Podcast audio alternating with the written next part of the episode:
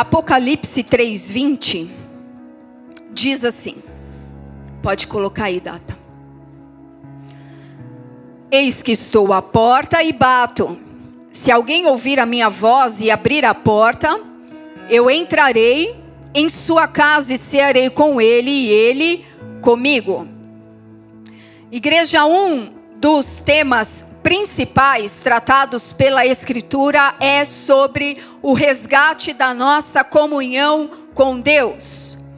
A comunhão, como diz a palavra, a definição bíblica da palavra do Novo Testamento, koinonia, é o companheirismo, a parceria, aquilo que nós temos em comum um com o outro. A comunhão.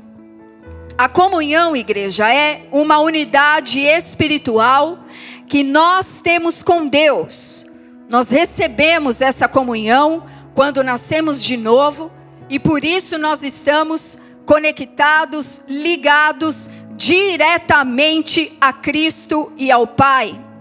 Então, a sua comunhão, a minha comunhão, e comunhão é aquilo que nós podemos ter em comum. Preste atenção nisso, esse é até o tema da mensagem, o que nós temos em comum a nossa comunhão, em primeiro lugar, é com o Pai, com o nosso Senhor Jesus Cristo e com o Espírito Santo, em primeiro lugar. E depois disso, depois dessa primeira comunhão, é que nós vivemos a comunhão com os irmãos, entre nós. Então, nós somos chamados a vivermos em comunhão, mas respeitando a ordem desses fatores. Porque nesse caso, se nós invertermos a ordem das coisas, o produto final se altera sim. Não como na matemática. Aqui se altera sim. Nós precisamos respeitar a ordem divina da comunhão. Em primeiro lugar, com o Pai, com o nosso Senhor Jesus e com o Espírito Santo e somente depois com os irmãos. Jesus falou isso como sendo um só mandamento: Amarás o Senhor teu Deus e ao teu próximo como a ti mesmo, porém amarás o Senhor teu Deus de todo o coração. É o primeiro mandamento. Só que nós temos um problema, você tem um problema e eu também, que é parte da nossa carne, algo ainda da antiga natureza que nós temos muita dificuldade em manter as coisas em ordem de forma constante. Quem aqui tem esse probleminha de DNA? Constância, constância. Não precisa ficar com vergonha, não. Todo mundo sofre de inconstância nessa vida. E eu vou te dar um exemplo muito simples, porque as coisas simples da vida, elas falam muito ao nosso coração, por isso Jesus falava das coisas simples, das coisas que as pessoas viviam e aplicava as verdades espirituais por elas. Todo mundo, início de ano, nós falamos aqui, início de ano, janeiro é o tempo dos projetos. Você faz a lista. Você faz a lista daquilo que você vai realizar, você faz a lista de médico. Olha, eu vou fazer exame de sangue, vou no oftalmologista, vou. Você faz a sua lista. E também em janeiro, às vezes você volta de férias ou alguma coisa assim, é o tempo de arrumar o guarda-roupa, não é isso? Janeirão, você coloca tudo em ordem. Aí você faz aquela organização excelente, divide tudo, roupa organizada por cor calça com calça, blusa com blusa, camisa com camisa. Só que quanto tempo dura isso? Quanto tempo você consegue manter aquele seu armário foto de revista? Hã? Quem? Quem consegue manter por 15 dias? Do mesmo jeito que se arrumou no primeiro dia? Aleluia, vamos dar curso para nós. 15 dias, 30 dias.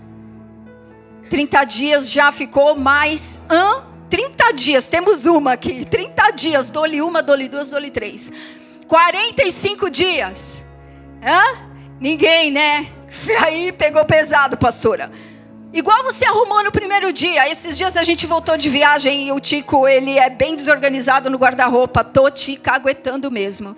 E aí ele fez aquela organização. E eu vou lavando, vou passando e vou levando. Ele falou: Olha, mãe, agora que você bagunçou tudo com a roupa lavada e passada, só no ano que vem, na próxima volta de férias. Você está vendo como é o nosso DNA velho?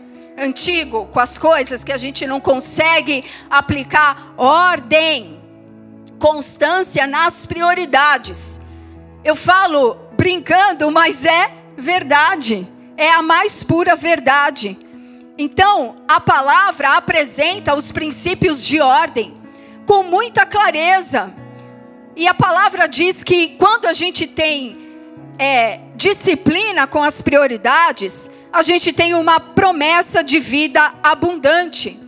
Porque essa prioridade de comunhão, ela respeita que nós temos que ter primeiro comunhão com Deus, para que depois tenhamos uma comunhão com um, uns com os outros. Então nós precisamos manter constância nisso. Porque se você for igualzinho você é com seu guarda-roupa, as coisas vão dar errado no final. Tudo bem? E a maioria de nós, a maior parte das coisas que nos preocupam, que angustiam o nosso coração, são relações são relacionamentos. A maioria dos conselhos que os pastores fazem é sobre relacionamentos.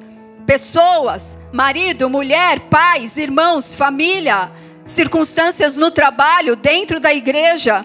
Então, nós precisamos respeitar a ordem da comunhão. Exatamente como sempre a igreja fala, nós devemos viver o que nós pregamos. Sabemos dessa palavra. Devemos viver o que pregamos, devemos praticar o que nós confessamos. Devemos crer naquilo que aprendemos da Escritura. Esse é o nosso desafio. No campo espiritual, é assim, exatamente assim. Jamais nós poderemos levar alguém a um lugar que nunca tenhamos estado se nós não rompermos, e agora eu brinco porque o guarda-roupa é só o guarda-roupa. Você tem toda a capacidade dada pelo Espírito de Deus de manter a ordem da comunhão para que gere vida com abundância, a vida de Deus em tudo que você tocar. Em todo lugar que você tiver, aonde a planta dos seus pés pisarem, seja abençoado, bendito, que você seja realmente um bendito de Deus nessa terra. Então, se esse lugar de constância, de disciplina, de respeito à ordem divina, se você nunca estiver nesse lugar, como você poderá levar alguém até lá? É impossível. Nós precisamos trilhar o caminho. O caminho que é colocado diante de, de por Deus diante de nós, para que a gente tenha autoridade, autoridade para trazer outros a esse mesmo caminho. Efésios 2:19 diz que agora cada um de nós pertencemos à família de Deus. Isso é muito importante. Mas cada um aqui está em uma etapa dessa verdade, está em uma parte dessa revelação. Se você está aqui há três meses, há seis meses, há um ano, há dois anos, há cinco anos, cada um de vocês está em uma fase, em um estágio diferente dessa revelação. Agora, o Espírito Santo, ele é fiel para te levar ao entendimento completo dessa verdade, de que somos, você e eu, parte da família de Deus. O Espírito Santo trabalha fielmente por isso, porque a palavra diz que Ele é o Espírito de adoção. É Ele quem nos dá essa graça de entendermos que participamos da família de Deus que recebemos o nome do Senhor por sobrenome. que nas regiões espirituais agora, você não é mais um abandonado, um rejeitado, um esquecido. Há uma autoridade sobre você, há um nome sobre você, há uma herança que você carrega, há um propósito que foi vinculado à sua vida por causa da adoção. E o Espírito Santo vai trabalhar em cada um, no nível, no estágio, na fase que você tiver, mas Ele trabalha para esse fim para sermos família de Deus, para que a igreja ela se forme, se fortaleça e continue como família de Deus. A família de Deus é a unidade espiritual dos filhos de Deus. Nós não estaremos sempre no mesmo lugar, não gostaremos das mesmas coisas naturais dessa terra, mas nós temos algo em comum. Nós somos uma unidade espiritual. E assim, a família de Deus nessa terra se chama igreja. Tudo bem? Então, todos os problemas que acontecem e todas as dificuldades, os desafios do caminho, não alteram o molde de Deus, não mudam o plano de Deus. Ainda que hajam problemas e escândalos e circunstâncias, isso não muda. A família espiritual, que é a igreja, continua sendo o lugar mais seguro na face da terra para um filho de Deus. É como uma grande arca que Deus prepara para o seu povo. Tem um céu diferente, tem cobertura diferente, tem um caminho diferente, é um lugar protegido. Então, as dificuldades que você enfrenta no dia a dia, na sua vida, na família de Deus, as frustrações pessoais que você tem, as decepções que nós todos um dia experimentamos, não devem alterar essa visão. Que o Espírito tem trabalhado incansavelmente em fidelidade a Jesus por meio da igreja, revelando que somos família, que temos que manter o que nós temos de mais precioso em comum, exatamente como Jesus orou na última intercessão antes da crucificação.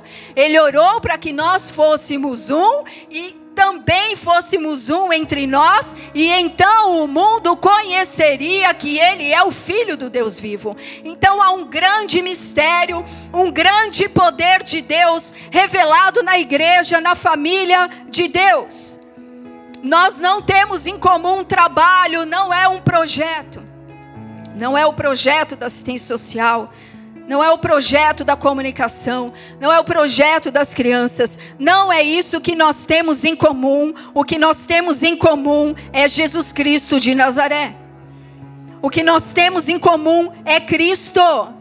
A chave que temos em comum aqui com Deus Pai é exatamente a pessoa do Senhor Jesus Cristo. É isso que nos une aqui. Então a família de Deus, a família de Deus é defendida pelo Espírito Santo com toda a força. Com toda a força. Ele trabalha incansavelmente por isso, para que os filhos de Deus se desenvolvam e cresçam na sua fé e sejam formados homens maduros dentro dessa família. A natureza de Deus nos mostra isso, igreja. Nós somos interdependentes, faz parte de nós, desde um bebezinho Deixe ele sem cuidados, deixe ele sem provisão e você vai ver o que acontece. Esse bebê, a fragilidade dele exposta, ele morre, não sobrevive. Isso é um ensino de Deus. Embora o homem cresça e fique orgulhoso, cheio de si, de pensamentos, de ideias, de opiniões, Deus ainda nos vê como filhos. Nós somos necessitados temos a necessidade de relações saudáveis e santas. Só que o problema é que você nasceu de novo, mas ainda não está pronto. E nós achamos que Deus pode ser paciente conosco e somente conosco. Você nasceu de novo, mas ainda não está pronto. E olha para o teu irmão aí, não precisa falar nada, só pensa. Você nasceu de novo, mas ainda não está pronto. Não precisa dizer, só pensa. Ministra o seu próprio coração. Nascemos de novo, mas ainda não estamos prontos. Mas a família de Deus é o lugar para a cura das nossas fragilidades, para a cura das nossas doenças, para a cura das nossas estranhezas, das nossas fraquezas, das coisas feias que existem dentro de nós. Você nasceu de novo, mas ainda não está pronto. Há muitas transformações que o espírito de adoção precisa forjar em você. E também no seu irmão, no seu outro irmão e em toda a família de Deus.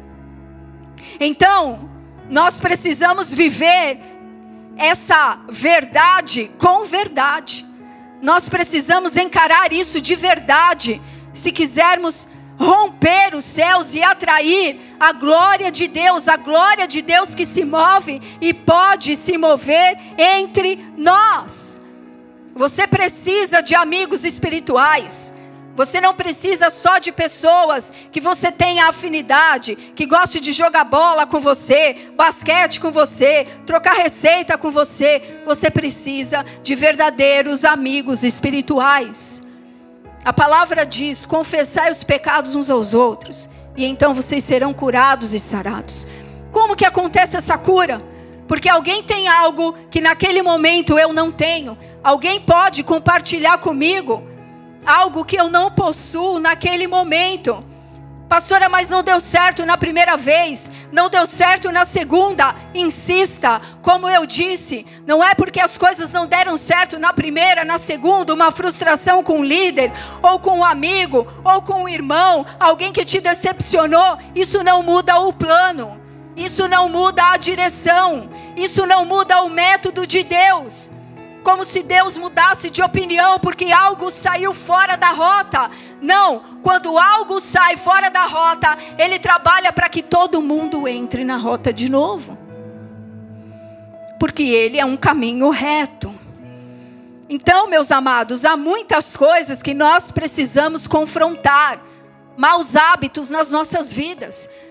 Se queremos ser verdadeiramente usados por Deus, refletir a família de Deus um lugar poderoso de amor, de libertação e cura, nós vamos precisar confrontar os nossos maus hábitos, exatamente como eu te falei sobre o seu guarda-roupa. Você arrumou, perfumou, organizou, deixou tudo segundo a ordem. Mas aí você está muito apressado, cansado, sobrecarregado com a sua vida e você lava a sua roupa e esquece ela dentro da máquina, só vai abrir no dia seguinte como que ela tá? A Aline falou podre. como que ela tá? Tá mal. Mas aí você tá com pressa você fala assim: "Bom, deixa eu estender pôr no sol, o sol vai tirar o cheiro". E aí, com tanta pressa, você roupa amassada de novo e coloca lá no guarda-roupa. E aquele guarda-roupa que estava respeitando a ordem já não respeita mais. E quando você viu a excelência, deu lugar ao desleixo. Exatamente o mau hábito que nós precisamos confrontar em nós, na nossa vida, na nossa convivência. Não adianta nada querer manto, querer profecia, querer um monte de coisa, se a gente não tem estrutura entre nós para suportar essa glória. Sabe o que dá suporte à glória? A unidade. Jesus não fazia nada que o Pai não fizesse, não falava nada que o Pai não falasse, e não fazia nada que o Espírito Santo não produzisse. Então, o que suporta a glória, o manto, a fé, os milagres, é a nossa unidade.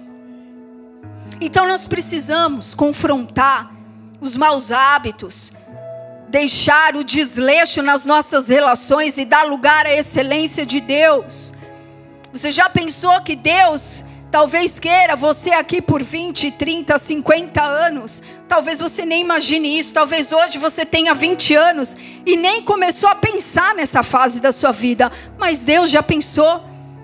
Você já pensou que nós, aqui, nós, podemos nos tornar um referencial, uma contramão dentro das estatísticas no campo igreja hoje em dia? Nós podemos nos tornar a melhor família, uma família modelo, exemplo.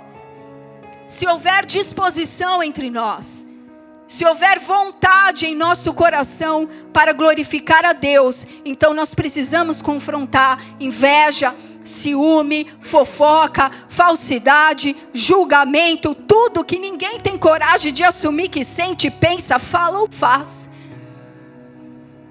Nós precisamos confrontar o que bagunça a ordem. Tudo isso precisa de confronto de você com você mesmo, ou de você com qualquer outra pessoa. Não se sinta constrangido se essas práticas chegarem até você, entenda, passe a tramontina, como a gente fala, confronte, por quê? Porque essas coisas representam o desleixo na comunhão. Deus quer uma comunhão santa e excelente entre nós para que a glória dele tenha um lugar para ser suportada essa glória. Senão a glória vai. A glória manifesta unidade, manifesta amor, perdão. Nós precisamos confrontar essas coisas e entender que as nossas relações ficam doentes. Preste atenção nisso, na sua casa, na sua no seu relacionamento com o seu marido, com a sua esposa, na igreja de Deus, as coisas ficam doentes quando nós quebramos a ordem divina. Quando você pega, deveria arrumar aquele seu guarda-roupa, só que passou seis meses, você pega aquela roupa que você esqueceu na máquina, que ficou mal cheirosa e amassada, e coloca lá e espera que esse guarda-roupa fique tão legal quanto da primeira vez, só que não vai ficar, porque nós precisamos de uma ordem divina, precisamos compartilhar pela ordem de Deus, senão, meus irmãos, o que nós teremos em comum serão coisas muito superficiais, muito frágeis, e infelizmente nós seremos uma igreja onde a glória de Deus se escapa por essas brechas. E Deus não quer isso, Jesus disse: que vocês sejam um, e então o mundo conhecerá que eu sou o Filho de Deus. Tudo bem? Abre lá em Apocalipse 3.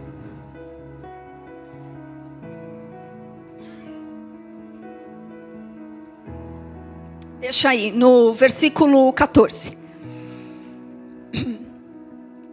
Preste atenção. Antes de nós irmos para o texto, antes de você buscar como melhorar suas relações, sejam aquelas que fazem parte do teu, da tua vida mais íntima, ou seja, aquela que você está construindo aqui, antes de você tentar deixar essas relações mais saudáveis, mais espirituais, para a glória de Deus, você precisa colocar em prática a ordem divina.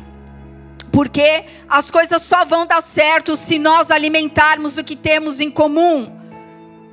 Só vamos conseguir suprir uns aos outros se tivermos o que compartilhar. Então, Apocalipse 3:20, que lemos no início, Jesus falando a uma igreja: Eis que estou à porta e bato. Se alguém ouvir a minha voz e abrir a porta, eu entrarei em sua casa e cearei com ele e ele comigo. Todas as cartas para as igrejas em Apocalipse trazem uma assinatura de Jesus. Uma assinatura é como uma revelação de uma identidade, uma afirmação de uma identidade. E essa revelação, essa assinatura de Jesus, ela comunica com a mensagem que está sendo dita, dada às igrejas. Para essa igreja chamada a igreja na cidade de Laodiceia, a assinatura de Jesus é a testemunha fiel e verdadeira, o princípio da criação de Deus. Laodiceia, preste atenção nisso, no contexto escatológico, representa a última era da igreja antes do reino milenar. E algo interessante para a última igreja, essa assinatura de Jesus fala: Eu sou a testemunha fiel e verdadeira, o princípio da criação de Deus. E o que lembra, o que vem à sua mente quando se fala em princípio da criação de Deus? O que vem à sua memória? O Éden, o jardim de Deus. Em Gênesis 3, nós lemos que Deus visitava o Senhor, os seus primeiros filhos, Adão e Eva, sempre em um momento do dia, na transição do dia, Deus vinha e passeava nesse jardim para ter a sua comunhão com os seus filhos. A primeira experiência na ordem da criação qual foi? Comunhão. A primeira experiência na ordem da criação do homem, da sua vida, a ordem é comunhão. Ah, mas eu tenho necessidade disso, daquilo, daquilo outro, há tanto buraco, tanta lacuna. Deus está falando a ordem das coisas. A ordem é a comunhão. Pastora está falando de comunhão e está aí brava comigo. Não, é só ênfase. Meu marido fala, você está muito bravo. Eu falo, não, amor, é só ênfase. A ordem das nossas vidas é comunhão. Foi a comunhão com Deus a primeira experiência do homem. E só depois Deus fez Eva e então ele teve comunhão com outra pessoa semelhante a ele. Vocês estão entendendo? E Jesus está falando: Eu sou o princípio da criação de Deus. Essa foi a assinatura. Adão e Eva pecam, caem dessa comunhão, dessa glória, dessa presença, são expulsos do jardim do Éden e Deus coloca querubins e uma espada de fogo, diz a palavra de Deus. E se você é crente, você tem que acreditar em cada vírgula e detalhe escritos nela. Havia uma espada flamejante que separou definitivamente o homem daquele lugar e daquela comunhão. E então, quase tudo na história bíblica é sobre a redenção, sobre o resgate dessa comunhão com Deus. Vocês já prestaram atenção que Jesus poderia falar sobre astronomia, sobre os planetas, sobre o formato da Terra? Jesus poderia ter falado sobre as estrelas, sobre as galáxias, mas no que Jesus se centralizou? No resgate da comunhão. Jesus falou e muito sobre as relações dos homens com Deus e dos homens entre si parece que Jesus deixou todas essas coisas que nós gostamos de especular em segundo plano, porque há uma ordem. Enquanto isso não é resgatado, nós não vamos passar para o outro ciclo. E o reino milenar do Senhor Jesus Cristo será um outro ciclo. Outras coisas que você não conhece agora serão reveladas, mas agora Ele está centrado neste ministério, na comunhão, no resgate dessa comunhão. Ele trabalha por isso, o Santo Espírito. Então, no momento que Jesus, você já leu essa escritura, ele expira na cruz. A palavra fala que aquele grande véu que representava essa separação da santidade de Deus, que estava entre o santo lugar e o santíssimo, esse véu se rasga todo. Esse modelo do tabernáculo, igreja, é uma representação de cada um de nós. É como o próprio homem, porque agora, nesse resgate, nós somos o tabernáculo de Deus. Então, o tabernáculo sempre falou sobre Jesus e sobre você. A comunhão foi dada novamente, a espada foi tirada por causa de Cristo, por causa da obediência perfeita dele. Então ele abriu as portas para termos novamente tudo em comum. Entenda que a chave para todas as coisas é o que temos em comum com Deus. Se tivermos coisas em comum com Deus, seremos benditos hoje e na eternidade. Se tivermos coisas em comum com Deus, seremos benditos na nossa família, seremos benditos na igreja de Deus. Se tivermos coisas em comum com Deus. Então Jesus ele para essa igreja em Laodiceia, ele está falando sobre o estado espiritual dessas pessoas. E ele fala, versículos acima, que eu não vou ler agora, mas é de 14 até o 22, é, a carta à Laodiceia, Jesus fala sobre o estado espiritual das pessoas. E lembrem-se, Pastora, você está falando que a gente é Laodiceia. Eu estou dizendo que nós vivemos na era onde Jesus descreveu que estas coisas aconteceriam. Que este estado espiritual seria real e verdadeiro. Por isso, isso é um alerta, uma exortação à sua vida espiritual. Jesus detectou o estado delas e falou que elas estavam mornas elas estavam conformados, conformadas a um tipo de riqueza que Jesus não atribuía nenhum valor. Porque eles diziam: a gente tem riqueza, prosperidade, estamos felizes. Jesus falou assim para elas: vocês estão mornos, vocês estão pobres, cegos e nus. Compre de mim colírio para vocês verem, ouro puro, refinado no fogo, vestes limpas. Eles não enxergavam a sua condição. E Laodiceia representa um estágio avançado de falta de comunhão com Cristo. E é exatamente o remédio que Jesus oferece que nos mostra isso. Eles estavam avançados nesse estado espiritual e Jesus fala: então, eu vou bater a porta para cear com você. Se você abrir a sua porta, eu entrarei, cearei com você e você comigo.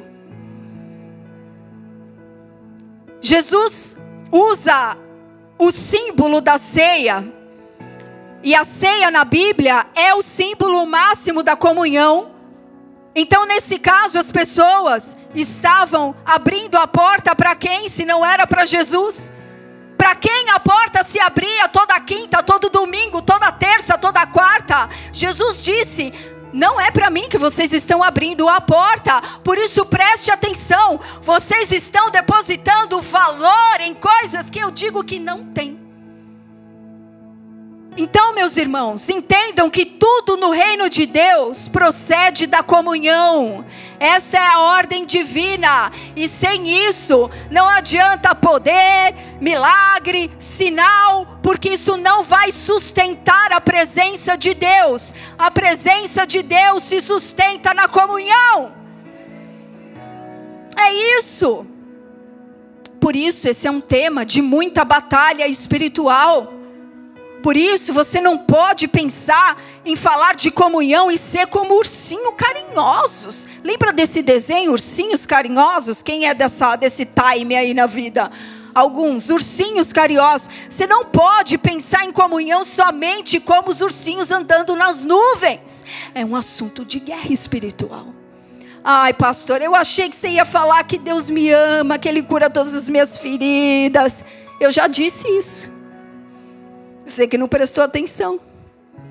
A comunhão é um assunto de batalha espiritual no nível pessoal, para você, para te fazer conformado com afastamento e pouco a pouco, preste atenção nisso, te tornar irrelevante no plano espiritual, porque Jesus disse: embora eles achassem que estavam bem prósperos e bem brilhosos, Jesus disse: no mundo espiritual, vocês estão desprovidos de autoridade e poder. Então, a luta espiritual no seu nível individual de comunhão é para te tornar irrelevante no mundo espiritual, paralisado no seu propósito. Mas no nosso nível macro, no nosso nível igreja, esta batalha força o corpo a viver debaixo de um céu fechado Porque Jesus dá o diagnóstico: vocês estão cegos e vocês estão nus, disse o Senhor. O céu fechado nos impede de nós sermos renovados por Deus. Então preste atenção. Jesus está falando sobre uma chave, sobre a comunhão. Essa igreja tinha perdido o seu tesouro maior. Então, a mensagem te pergunta hoje: você tem mantido a ordem das coisas? Você tem tido essa revelação do Espírito Santo? Tem permanecido nessa revelação? Porque eu vou te dizer: a batalha espiritual da religiosidade é forte, ela é real, ela é verdadeira. É exatamente o que operava em Laodiceia. Fazemos tudo e Jesus disse: Eu conheço essas obras. Preste atenção, você precisa manter a ordem das coisas. E lembre-se: ter comunhão com Deus não é apenas chorar e pedir. Tudo bem? Ter comunhão com Deus não é apenas chorar e pedir. Preste muita atenção nisso. Ter comunhão com Deus também é ouvir, aprender, obedecer, se levantar, ter as suas mãos fortalecidas, a sua mente esclarecida para a verdade e santidade, e estar pronto para servir, suportar todo o combate e provação. Ter comunhão não é só chorar e pedir. Preste atenção, o Senhor disse: Eu exorto e disciplino a quantos, todos aqueles que eu amo, Ele não acusa, Ele oferece a solução, porque o acusador não oferece solução alguma. O acusador quer te jogar na lama e te ver ali mesmo derrubado, apático, se sentindo um perdedor, um traidor quando você erra, quando você falha. Mas Jesus diz exatamente o contrário. Porque a luta espiritual contra a comunhão, ela é real. E a acusação e o acusador, eles fazem esse trabalho, e quem não é liberto dessa estrutura maligna também se torna semelhante a ela. Por isso, tantos problemas enraizados dentro da família de Deus, porque muitas vezes o acusador tem moldado o caráter dos filhos de Deus, e ao invés de produzir curas, nós produzimos feridas. Sem comunhão com Deus, sem glória, sem comunhão com Deus, sem visão a respeito do amor, da paciência, da misericórdia, do propósito, sem comunhão com Deus, é só espada, sem remédio. O acusador, igreja, dos crentes em Jesus Cristo se chama Satanás, vocês sabem disso. Apocalipse 12, 7 a 10 diz que bem próximo ao reino milenar, ou seja, a igreja que precede o reino milenar é exatamente a qual foi endereçada essa carta, Laodiceia. Em Apocalipse 12 diz que este Satanás, acusador, será expulso das regiões celestes, porque ele ainda está lá, ele e todos os seus anjos, e nesse dia que já se aproxima, ele será definitivamente expulso aquele que acusa de dia e de noite diante de Deus, a você e a mim. Você tem dificuldade para ter comunhão de dia? É difícil? À noite? É difícil também. Porque antes de nós entrarmos numa comunhão plena, nós precisamos passar pelas regiões celestes. Estou ensinando vocês aqui um princípio. Antes de desfrutarmos de algo pela fé, nós atravessamos as regiões celestes em fé, e lá, de dia e de noite, há algo contra nós, mesmo não sendo verdadeiro, mas ele usa de palavras, de sofismas, de pensamentos, de sentimentos. Mas eu quero te dizer, mude a sua visão diante de todas as acusações contra você, e isso Jesus pediu para enfatizar ao coração da igreja: mude a sua visão, porque há um mediador. Há um mediador chamado Jesus Cristo, e o ministério atual de Jesus é a defesa. Ele é o defensor. Ele é aquele que nos defende. Por isso, a nossa comunhão e orações devem ser sempre em nome de Jesus. O mediador é aquele que se coloca entre as partes para estabelecer uma relação amigável e pacífica. Ele é o único mediador entre nós e o Pai e muitas vezes a igreja está olhando e temendo o acusador, e está deixando de olhar para o mediador, aquele que tem toda a autoridade, te comprou, e você é limpo, puro e santo, não por sua causa, mas por causa dele. E mesmo que você ainda não esteja pronto, o Espírito está trabalhando para isso. Mude a sua visão. Porque quando você olha para o mediador, as doenças, as enfermidades espirituais que nascem em nós pelas acusações vão cessar. Porque um dos objetivos da comunhão é que o povo de Deus viva em perfeita paz. Paz com Deus e paz entre nós. Esta é a vontade de Deus. 1 Timóteo 2,5 diz: Porque há um só Deus e um só mediador entre Deus e os homens, Jesus Cristo, homem, e ele deu a si mesmo em preço de redenção por todos nós.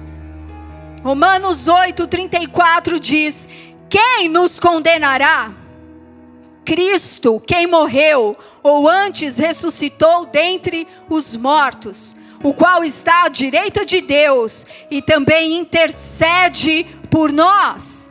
Hebreus 7, 25. Portanto, também Ele pode salvar perfeitamente os que por Ele se achegam a Deus, vivendo sempre para interceder por eles.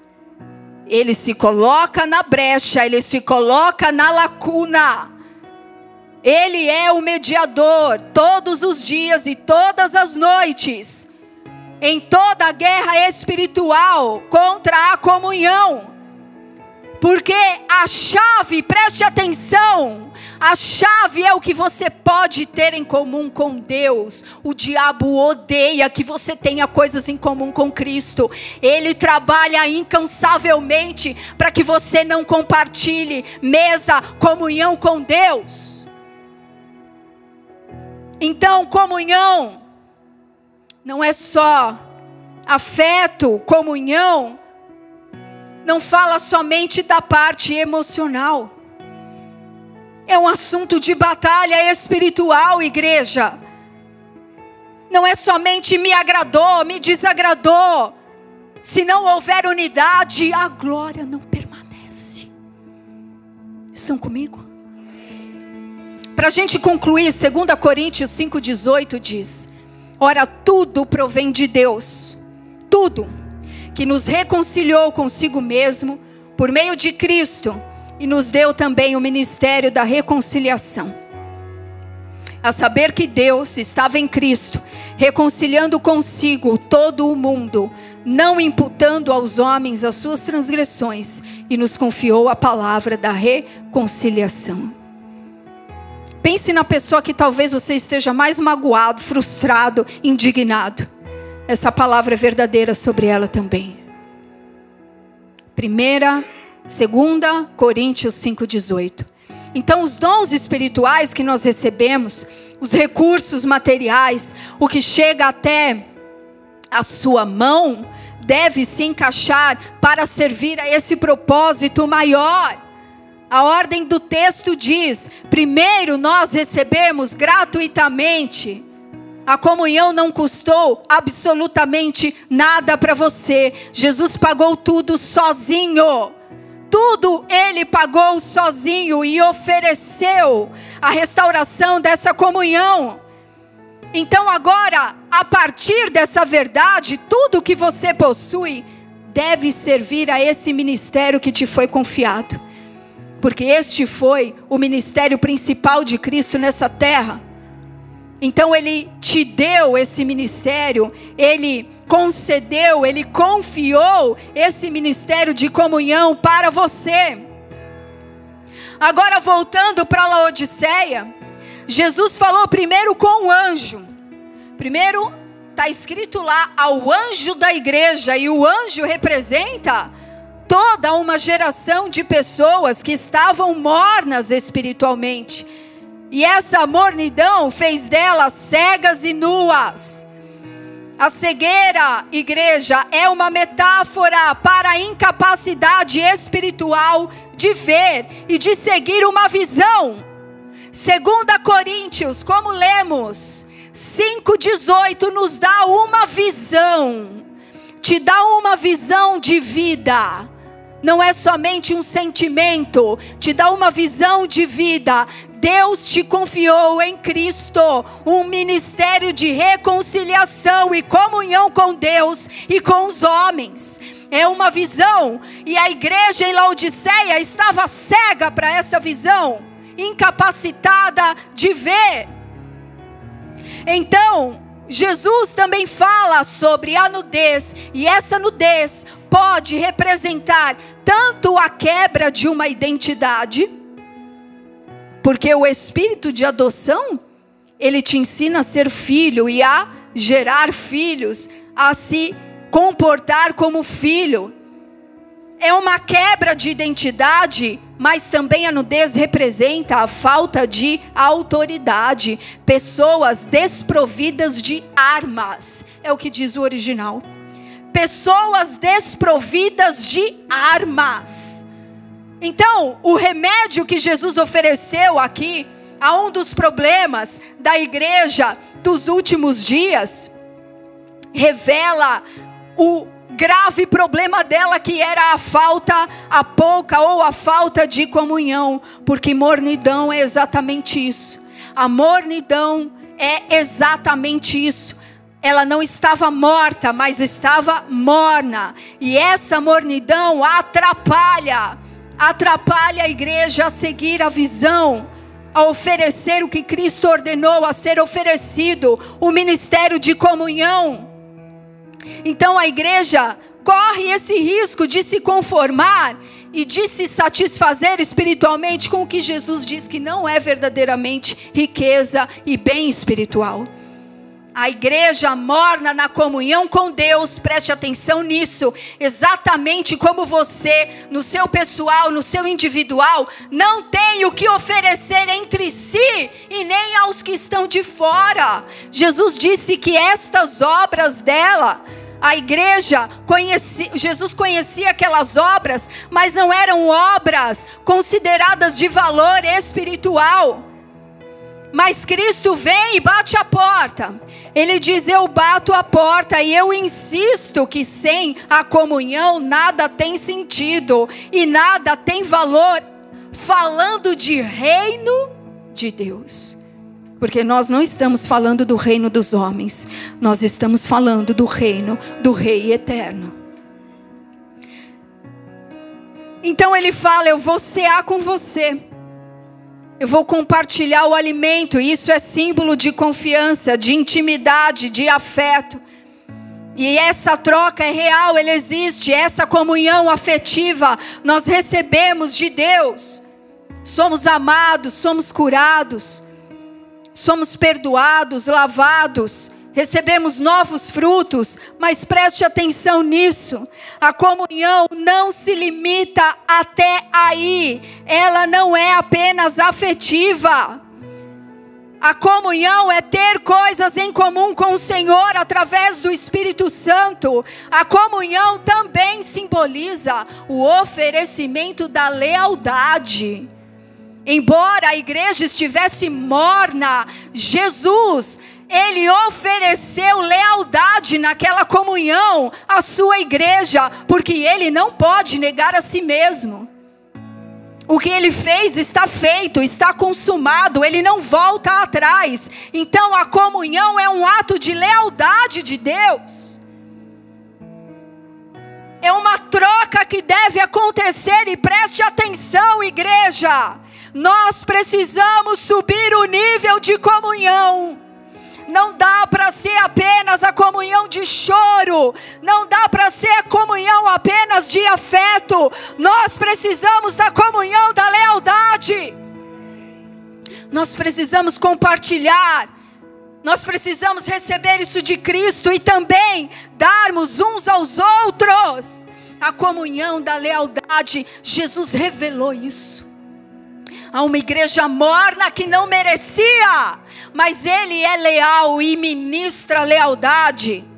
Então nós é que precisamos subir o degrau, nós é que precisamos subir o nível aonde Ele está, nós é que precisamos seguir o Cordeiro e imitá-lo, nós é que precisamos segui-lo.